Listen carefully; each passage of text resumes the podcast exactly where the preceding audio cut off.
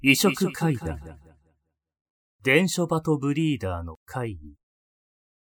死者からの伝言。伝書バトをご存知だろうか？レースバトとも呼ばれ、1000キロ以上離れた地点からでも、その基礎本能と飛行能力で巣に戻れる。この特性を活かして、かつては通信手段として使われていた。特に血清などを入れた筒を鳩に運ばせるなど、医療分野で活躍していたそうだ。レースバトは日本でも過去にブームになっており、最盛期の1970年代には国内に3万人の愛好者がいたと言われている。さて、レース用ということは、競走馬のごとく、ブリーダーが存在する。例えば、方向感覚が鋭い個体と、荒れた天気でも飛べるような個体を掛け合わせると、どんな強風の日にも最短距離でゴールする個体が生まれるんです。そう説明してくれたのは、F さんという60代の男性だ。彼は70年代に電書バトブリーダーを目指していたのだという。しかし、結局思うように活動ができず、その道を諦めたのだそうだ。いや、諦めたのは他の理由もあったんですよ。と言って、こんな話を聞かせてくれた。よく晴れた初夏の早朝のことだ。F さんは日課である電書バトの基礎訓練を始めた。放給して厩舎に戻ってくるようにするのだ。一度放給すると30羽が飛び立って、上空で大きな円を描きながら飛ぶんです。その後、厩舎に戻ってくるのを確認する。そんなことを繰り返すんです。一通りの訓練が終わると、F さんは朝食をとって仕事に向かう。昼間、餌やりなどの鳩の世話をするのは奥さんで、F さんは仕事から帰ってきてから鳩の面倒を見る。と言っても、巣箱の掃除をするくらいだ。本業は、養鶏場で飼育員をしていました。で、仕事が終わって帰るとすぐ、厩舎を掃除するんです。不衛生は病気の蔓延を招きますから、結構気を使うんです。F さんは作業着に着替えると、厩舎に向かった。やることは、糞の除去がほとんどだ。糞かきという T 字型の道具を用いて、床に散乱している糞を剥がして、ゴミ袋に入れていく。厩舎は人一人が立って歩けるほど大きいので、腰を痛める心配はない。そこまでは、毎日の慣れ親しんだ作業だったんです。あれを見つけるまでは。厩舎の奥から作業を進めていた。入り口近くになった時だった。床に見慣れないものが落ちているのに気がついた。あれ？これは何だろう？不思議に思いましたね。外に出るのは訓練の時だけです。決まった空路を飛んで戻ってくる。何かを拾ってくるなんて、まずない。厩舎に落ちているのは、羽か糞。あとは、餌の殻が散らかっているくらいで。一体何だろうと思い、腰をかがめて、手を伸ばして拾い上げる。見ると、プラスチックのような素材で、平たく薄い。色は向こう側が透けてしまうほど淡いが、はっきりと乳白色だということがわかる。片面に何か赤黒いものが付着している。付け爪さらに観察してみようと顔前に持ってきたとき、鼻孔を刺激する浮臭で嫌がおうでも気がつかされた。うお人間の生爪だ。形からおそらく左右どちらかの親指の爪だろうということがわかる。放り投げちゃった方向に歩いて行って、もう一回よく見てみたんだけど、やっぱり、人の爪でして。つまむようにして目の前に持ってくると、どういうものかよく理解できたそうだ。どう見ても生爪だった。小さく赤黒く変色した肉片がついていることから、少し前まで本体に生えていたんだろうと思った。でも、まあ、なんていうか、菜園作業の事故か何かで小枝についた爪を偶然持ってきちゃったんだろうなって。F さんは、そう結論づけて、あまり気にしないことにした。だが、その後も、爪は見つかり続けた。翌日は一枚、また翌々日も一枚だけ、生爪が厩舎から出てくる。四日目になると、一度に五枚の爪が見つかった。さすがに限界だった。偶然と片付けたが、今はとてもそう思えない。むしろ、意識的に何かがここに爪を持ってきているという話の方が納得がいく。気味が悪い。条件反射なのか、厩舎に入ると自然に鳥肌が立ってしまう。それでも、掃除はしなければならない。見つけた爪は、気は進まないが、適当なガラス瓶に入れて保管することにした。しかし、どうしたらいいのか、F さんは何も思い浮かばなかったという。翌日、F さんが厩舎を掃除しようと中に入ると、10枚以上の爪がバラバラと散乱していた。さすがに気持ち悪くて。でも、興味持っちゃったんですよ。誰がこんなことやっているんだろうって。犯人探しが始まったわけだ。施錠はしっかりしてました。厩舎に入れるのは妻と私だけなので、妻ということも考えなくはなかったのですが、長年連れ添ってきた仲です。どうしても、そうは思えませんでした。となると、その次の日に、訓練に出た鳩たちを観察して、後をつけることにしたんです。厩舎に落ちているということは、鳩が持ってきたに違いないと、F さんは思った。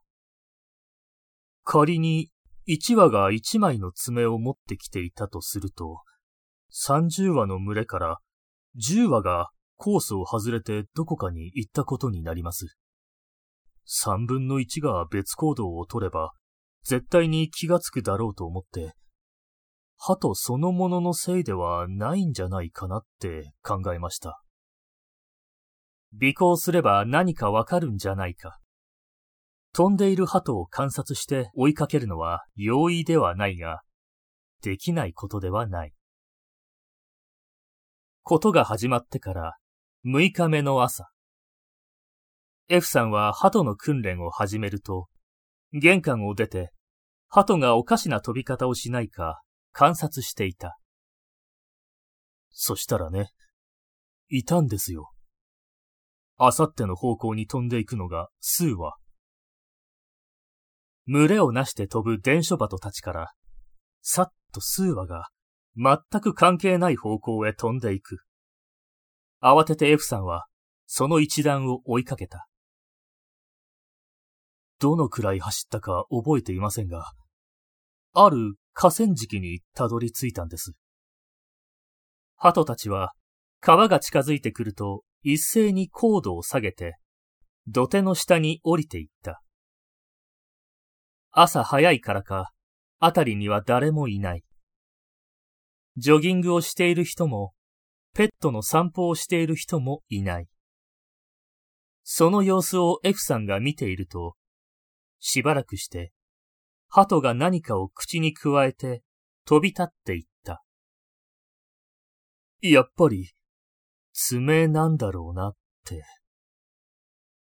じゃあ一体、鳩がいた場所には何があるのだろうと、まだ気温が上がりきらない冷え込んだ空気の中、F さんは川辺に向かって近寄っていった。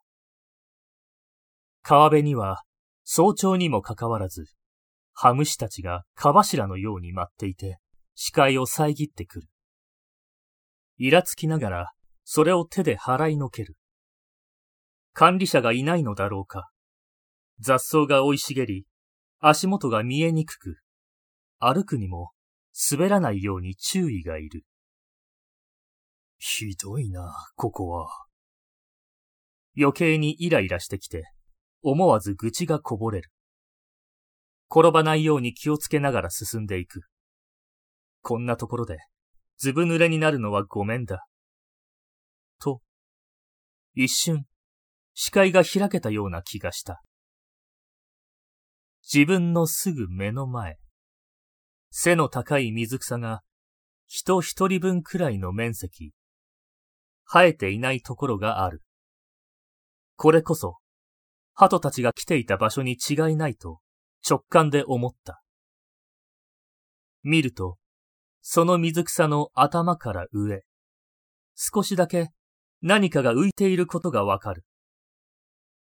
ああ、ゴミか。この河川敷だって、ちょっと前に不法投棄が問題になったのだ。それにしても、何が捨ててあるんだろうか。鳩がついばんでしまうと、良くないものだとすると困る。じっと観察するが、赤黒い何かとしかわからない。F さんは、よく確認しようとして、さらに一歩踏み出した。次の瞬間、F さんは思わず両手で顔を覆った。いや、鼻と口を塞いだというのが正解だ。なんていうのか。あの爪についていた腐臭をもっと濃くしたような。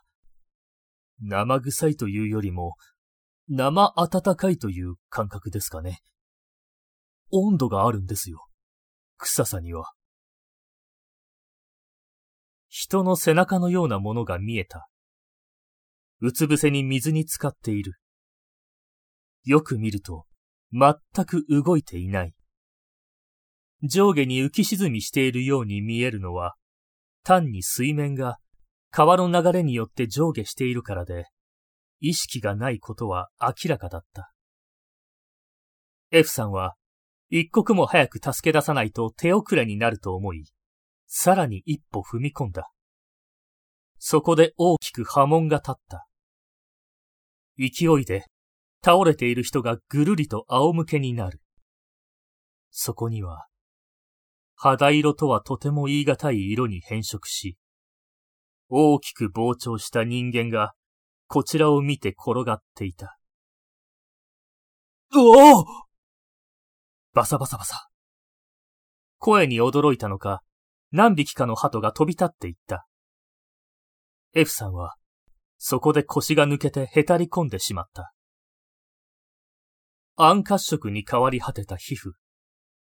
体内に充満した腐敗ガスで倍に膨れ上がった体。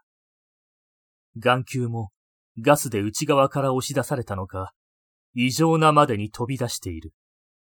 そして、水草に絡みつく、ふやけた頭皮のせいで抜け落ちた髪の毛。これ以上は見ていたくなかったが、目が離せなかった。視線を外せば、今にも起き上がって覆いかぶさってくるような気がしたのだ。もう興味がどうとか、心配がどうとか言ってる場合じゃなくなって、すぐに警察に通報しました。それからは、一体誰と話したのか、何をしたのか記憶に残っていないくらい、大忙しだった。なぜ死体を発見したのか。なぜ厩舎に爪があったのか。鳩が持ってきたと信じられるのか。そして、なぜすぐに通報しなかったのか。とにかく F さんは、長時間の事情聴取を受ける羽目になってしまったのだそうだ。結局、その死体、爪が全部なかったそうです。厩舎から全部出てきたって、警察が教えてくれました。F さんが拾った爪。警察が捜査で厩舎から発見した爪。20枚がその死体のものだと、鑑識の結果が出たのだという。当時は今と違って DNA 鑑定はありませんでした。普通は遺体と爪の血液型を調べて一致するかどうか、そういう鑑定をするんだそうですが。そこで F さんが言いよどんだ。出てきた爪全部に歯型がついていたそうです。それが死体の歯型と一致したって警察が言うんですよ。F さんは探偵が推理するかのような考え込む姿勢になる。それって、鳩に爪を持って行かせて、誰かに気がついてもらうために、死体が自分の指から噛み剥がしたんじゃないかって思っちゃうんですよね。死体が鳩を呼んだのかもしれないなんて、信じられませんが。ただ、と、F さんは顔を上げて続ける。厩舎で見つかった爪、全部で21枚だったそうです。ですから。そこで F さんは黙り込んだ。まだ、誰か発見されていないんじゃないですかね。パンパンに膨れ上がったどす黒い水死体に鳩が群がる光景が浮かぶ。以来、F さんはブリーダーの道を諦めたのだそうだ。